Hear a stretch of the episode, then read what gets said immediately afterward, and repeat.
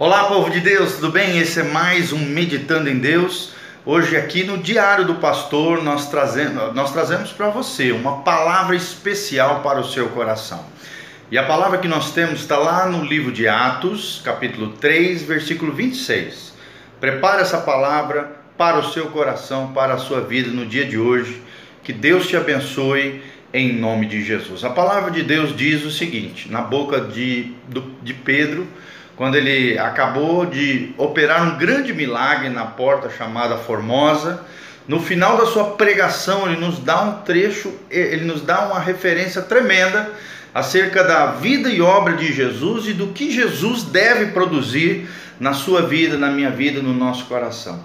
Preste atenção ao que diz a palavra de Deus.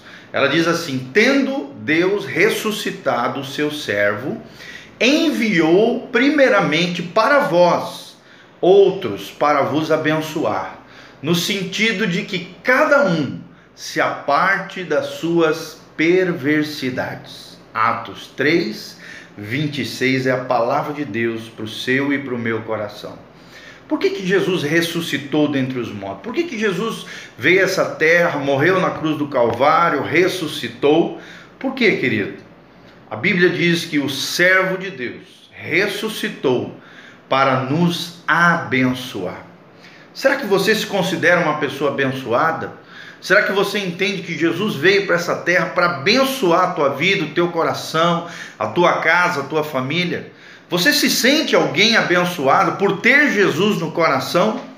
Será que nós, como povo de Deus, realmente temos sido abençoados em todas as áreas da nossa vida?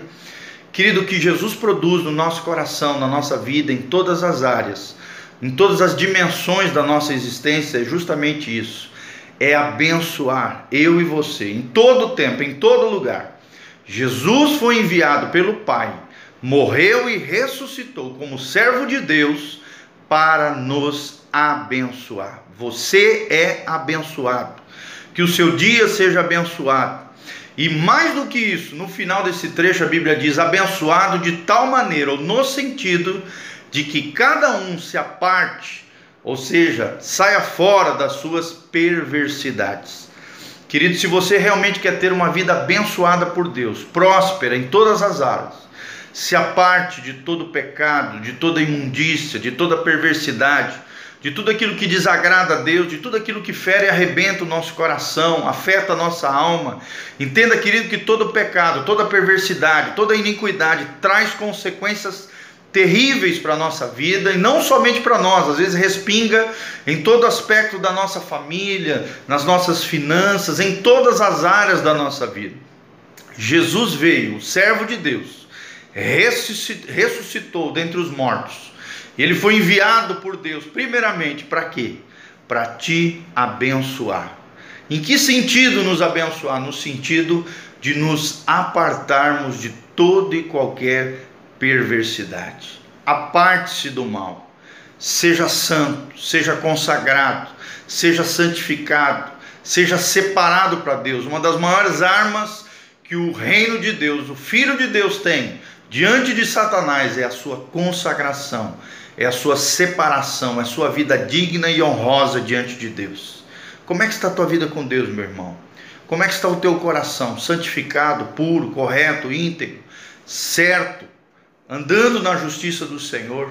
Será que você tem vivido essa vida santa que Deus espera para nós? Não é uma vida perfeita, irmãos, porque nós não somos perfeitos, somos pecadores, falhos, necessitamos da graça, da força do Senhor, das misericórdias do Senhor que se renovam a cada manhã, mas é uma vida em caminho da perfeição, uma vida em santidade, uma vida abençoada de tal maneira, em tal sentido, que eu e você vamos nos apartar, vamos ficar longe de toda e qualquer perversidade.